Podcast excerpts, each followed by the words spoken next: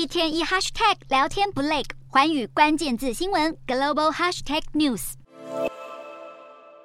手机画面上出现火炬的动画，就算隔着一幕也能传递圣火。这次杭州亚运主办单位想出许多吸睛的点子，就连圣火也并不只有实体的。官方推出了亚运数字火炬手活动，突破空间时间限制，就在十五日，活动参与人数更是突破一亿人。就在实体火炬在浙江各地传递时，数位火炬在过去三个月也被全球一百三十多国网友广泛传递。利用 AI 等技术，每位用户能够创造独特的人像，传递圣火后也能将图像下载下来。而在亚运开幕式上，用户能够在平台上看到亚运史上第一个数位点燃圣火的仪式。